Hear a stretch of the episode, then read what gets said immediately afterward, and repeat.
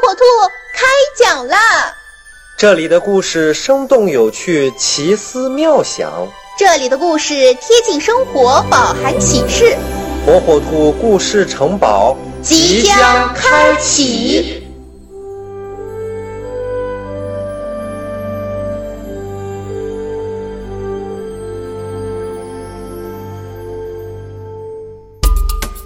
小朋友们，大家好，我是火火兔。今天要给小朋友们讲的故事名叫《神秘的记号》。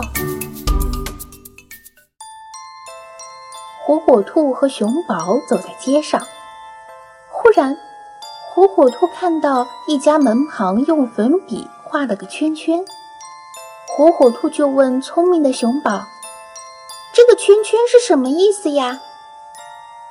熊宝想了想。也许是送快递的画的，他送快递过来，家里没有人，所以就画个圈圈。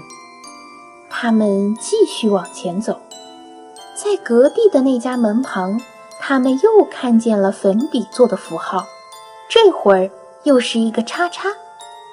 火火兔又问：“这个叉叉又是什么意思呢？”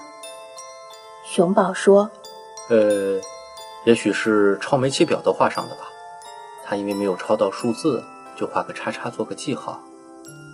火火兔嘟哝着说：“嗯，也许你说对了，也许根本就不是这么一回事儿。”熊宝忽然拉着火火兔跑了起来。他们跑到火火兔家门口，你瞧，你家没有出现这种奇怪的符号。他们又跑到熊宝的家门口，你看。我家门口也没有圈圈和叉叉，我们就不要乱猜他们是什么意思了。反正跟我们一点关系也没有。熊宝说完就回家去了，但是火火兔心里还是不踏实，他还想去琢磨琢磨那些圈圈和叉叉到底是什么意思呢。路上，他看见笨笨熊开着摩托车去送快递，就问笨笨熊。没有人收货的时候，你会不会在人家门口画个圈圈呀？笨笨熊说：“哪有这种事情？”火火兔听见红唇蛙嚷嚷着：“超没气啦，超没气啦！”火火兔就问红唇蛙抄表员：“没有抄到数字时，你会不会在人家家门口画个叉叉呀？”红唇蛙又说：“哈哈，哪有这种事情？”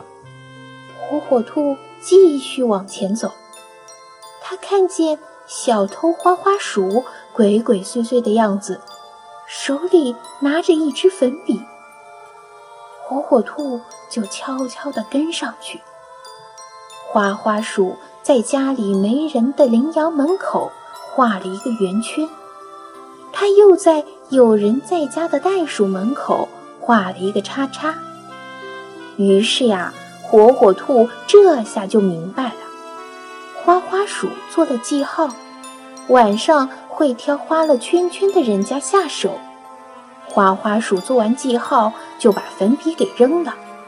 火火兔捡起粉笔，它在花花鼠留下的每一个圈圈里又画上了叉叉，让花花鼠来偷东西时疑疑惑惑，不敢轻举妄动。最后。火火兔在自家门口画了一个圈圈。晚上，花花鼠来到唯一一家只有圈圈没有叉叉的门口，但是他没想到，火火兔在屋里等着他，还有警察猫姐姐呢。